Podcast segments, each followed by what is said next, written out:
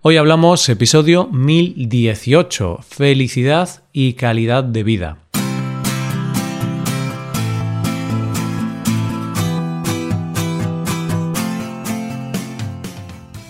Bienvenido a Hoy Hablamos, el podcast para aprender español cada día. Ya lo sabes, publicamos nuestro podcast de lunes a viernes. Puedes ver la transcripción, las explicaciones y los ejercicios de este episodio. Ese contenido solo está disponible para suscriptores. Hazte suscriptor premium en hoyhablamos.com. Buenas, oyente, ¿qué tal? Hoy es el último lunes del año. El último lunes del 2020. Un año raro, raro, raro. Rarísimo. Pero bueno, por fin, ya estamos llegando al final de este año y también, de forma simbólica, parece que podemos ver el fin de la pandemia, ya que muchos países han comenzado a vacunar a sus ciudadanos esta semana o este mes. Parece que ya vemos la luz al final del túnel. Para acabar el tema del mes y para finalizar el último lunes del 2020, vamos a hablar de la felicidad y de la calidad de vida. Hoy veremos que todos los avances que han ocurrido en el mundo nos han traído mayor felicidad y calidad de vida. Hoy hablamos de la felicidad y la calidad de vida.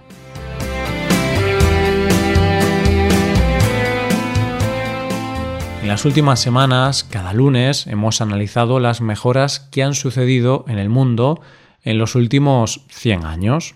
Vivimos más años y con mejores condiciones sanitarias. Somos más ricos y hay muchos menos pobres que antes.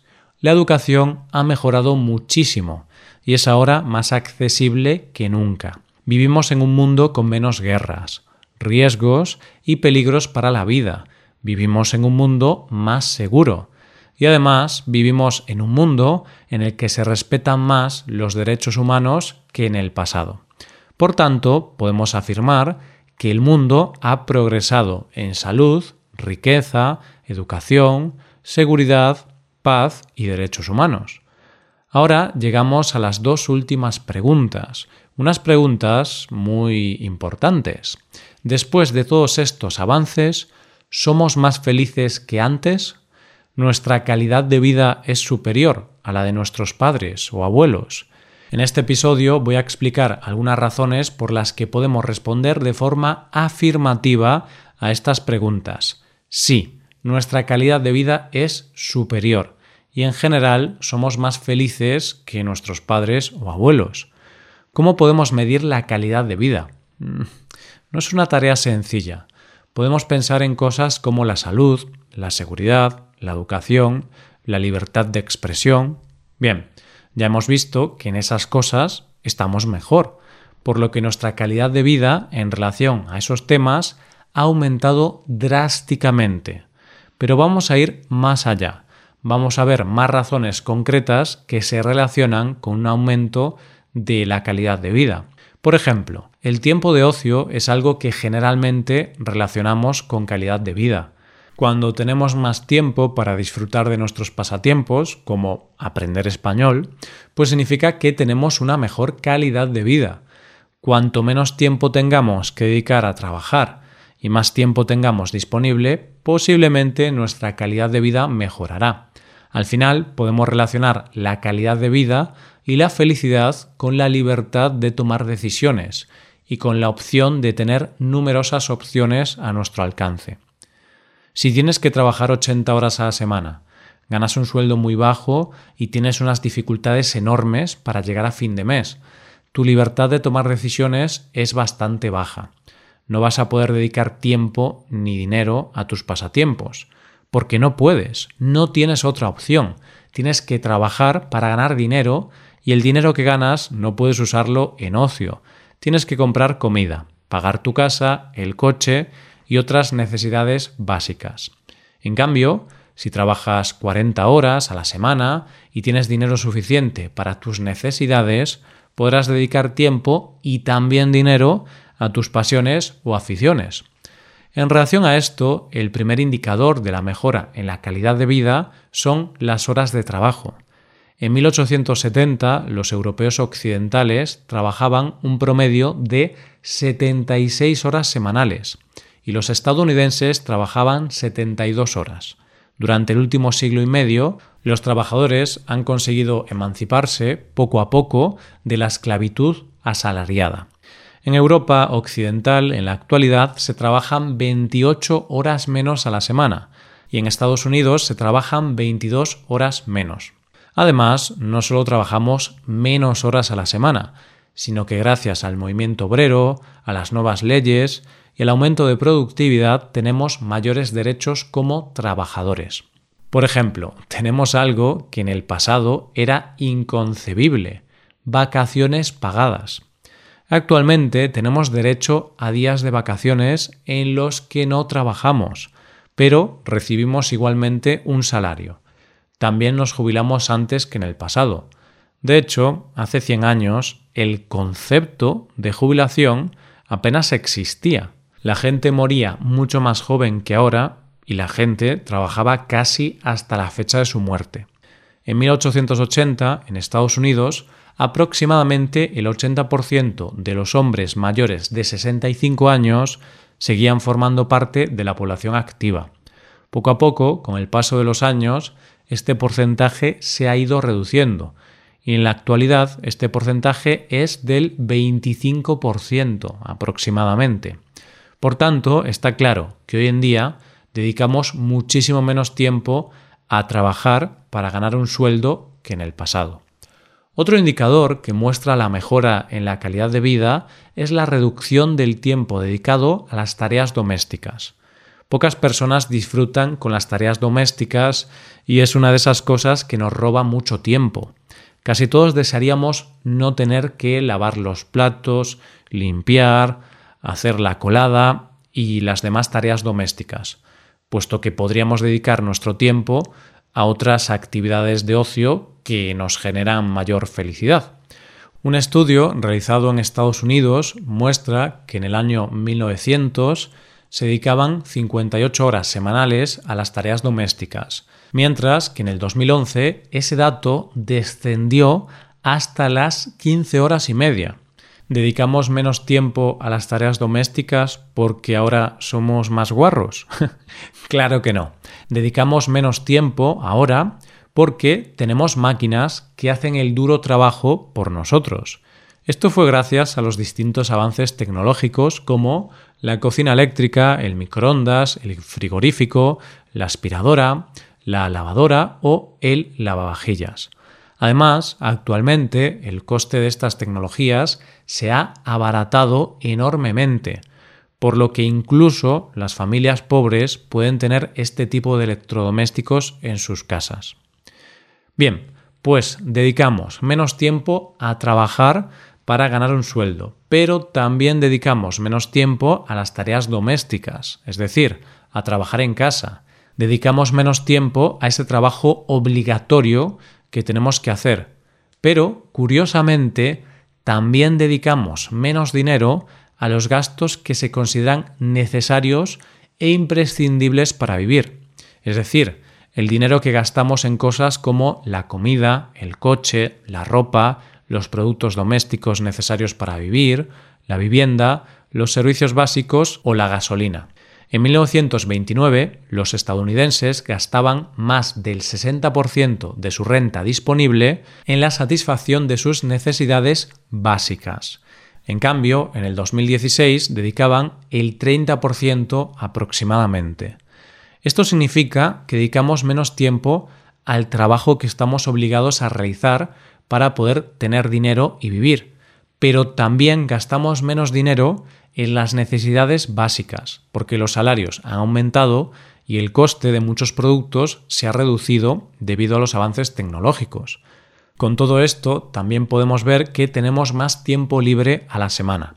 En Estados Unidos, en el 1965, los hombres tenían unas 32 horas semanales de tiempo libre y las mujeres 29 horas. En el 2015 los hombres tenían 41 horas de tiempo libre aproximadamente y las mujeres unas 35 horas. Las razones principales de esta diferencia entre hombres y mujeres es porque las mujeres dedican más tiempo en las labores del hogar que los hombres y también dedican más tiempo al cuidado de los hijos que los hombres. Los hombres todavía tenemos que mejorar en estos aspectos, pero igualmente la idea principal es que tanto hombres como mujeres actualmente tienen mucho más tiempo libre que en el pasado para dedicar a sus actividades de ocio preferidas. Adicionalmente, tanto padres como madres actualmente pasan bastante más tiempo con sus hijos si lo comparamos con tiempos pasados. En Estados Unidos, en 1924, solo el 45% de las madres pasaban dos o más horas diarias con sus hijos y solo el 60% de los padres pasaban al menos una hora diaria con ellos. En 1999, el 71% de las madres pasaban dos o más horas diarias con sus hijos y el 83% de los hombres pasaban al menos una hora al día con sus hijos. Otro tema interesante de la actualidad es que podemos dedicar ese dinero extra y ese tiempo extra que tenemos en comparación con las generaciones anteriores a viajar y hacer turismo. Los viajes en avión se han abaratado muchísimo. Las nuevas tecnologías permiten viajar de forma mucho más sencilla y práctica. Hoy en día podemos ir a otros países por un coste irrisorio. Por menos de 50 euros podemos ir de España a Alemania, por ejemplo. Por este y otros motivos ya mencionados, como el aumento de la renta y la mayor disponibilidad de tiempo libre, el turismo internacional ha aumentado mucho. El turismo internacional ha aumentado en un 240% desde 1995.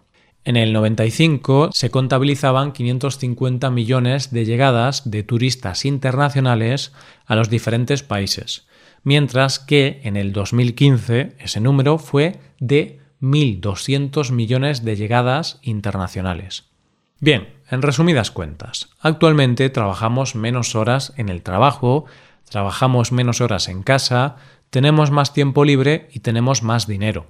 No solo eso, podemos dedicar más dinero a nuestros pasatiempos como podría ser aprender español, hacer surf o viajar y podemos dedicar más dinero a todo eso porque muchos costes también se han reducido gracias a la tecnología.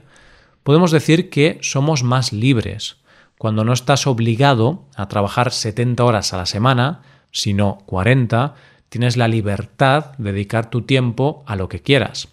Cuando tienes más dinero y no tienes que gastar todo tu dinero en comida, vivienda y transporte, puedes decidir en qué gastar tu dinero y tienes más opciones y claramente eres más libre. Quizá quieras comprar una guitarra y empezar a tocar la guitarra. Quizá compres una cámara de fotos para dedicarte a la fotografía como hobby. A lo mejor gastas todo tu dinero en Funcos, esas figuritas que están tan de moda ahora, y lo gastas porque te encantan. Lo bonito de esto es que tienes la libertad de tomar esa decisión y gastar dinero en esos intereses. También es cierto que actualmente hay muchas personas que trabajan 60, 70 o incluso más horas a la semana. Pero en muchos casos esas personas han tomado esa decisión, no ha sido una obligación. En el pasado los que trabajaban 70 horas no tenían más opciones. Por supuesto, actualmente todavía hay muchos casos, sobre todo en los países en vías de desarrollo, en los que tienen que trabajar largas jornadas porque no tienen otra opción. Eso es innegable. Lo que estamos viendo aquí es que poco a poco cada vez hay menos personas en esa situación y eso hace que se mejore la calidad de vida del mundo. Llegamos ahora a la pregunta final.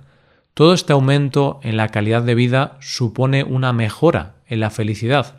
Podemos afirmar que sí, los estudios muestran que los habitantes de los países más ricos son, en términos generales, más felices que los habitantes de los países más pobres. Existe una correlación entre el PIB real per cápita y la satisfacción vital de los ciudadanos de un país. Además, a medida que los países pobres reducen la pobreza y se enriquecen, sus habitantes son más felices. Esto no significa que ser pobre sea sinónimo de ser infeliz. Tampoco significa que ser rico te hace feliz de forma instantánea. Claro que no. Hay pobres muy felices y ricos severamente infelices. Lo que estos estudios muestran es que en los países pobres muchas personas no tienen el dinero y tiempo suficiente para poder vivir con tranquilidad, salud y disfrutando de sus pasatiempos sin preocuparse por sus necesidades básicas. En cambio, en los países ricos, la gran mayoría de sus ciudadanos sí pueden disfrutar de una vida en la que trabajan menos horas, tienen el dinero suficiente para pagar sus necesidades de salud y vida y además, en muchos casos, tienen un dinero extra para su ocio. Además, los estados de los países desarrollados, de los países más ricos, ofrecen una seguridad y tranquilidad mayor a sus ciudadanos. En España, por poner un ejemplo, si te quedas sin trabajo, el Estado te dará una ayuda durante unos meses mientras no encuentras otro trabajo. También tienes sanidad y educación gratuita, por lo que incluso si no tienes dinero podrás tener tus necesidades más básicas cubiertas. Todo eso hace que sea mucho más probable que una persona que vive en este país en un país desarrollado sea más feliz que una persona que vive en un país menos desarrollado.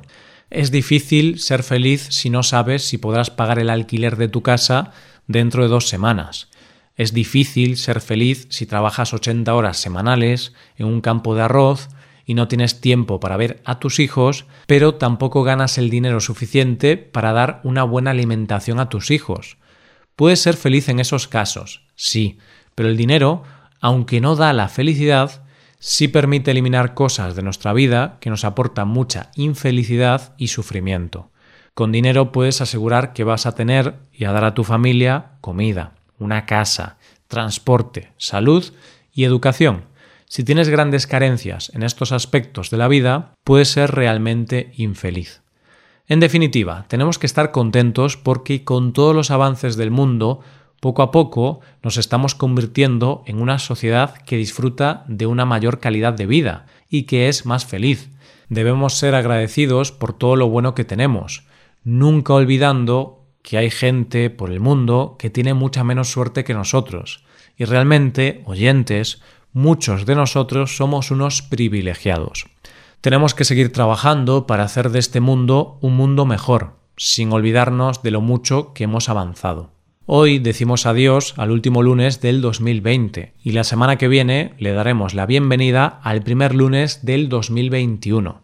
Espero que este tema tan amplio que tratamos en noviembre y que hemos tratado en diciembre y en el episodio de hoy te haya hecho pensar en el gran mundo en el que vivimos y te haya hecho sentirte optimista por todo lo que vamos a mejorar en el futuro. Sigamos progresando, oyente, sigamos progresando.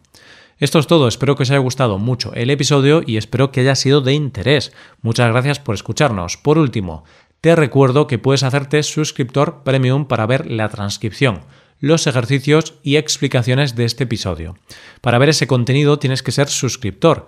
Hazte suscriptor premium en nuestra web hoyhablamos.com. Nos vemos mañana con un episodio de Cultura Española. Muchas gracias por todo. Pasa un buen día. Hasta mañana.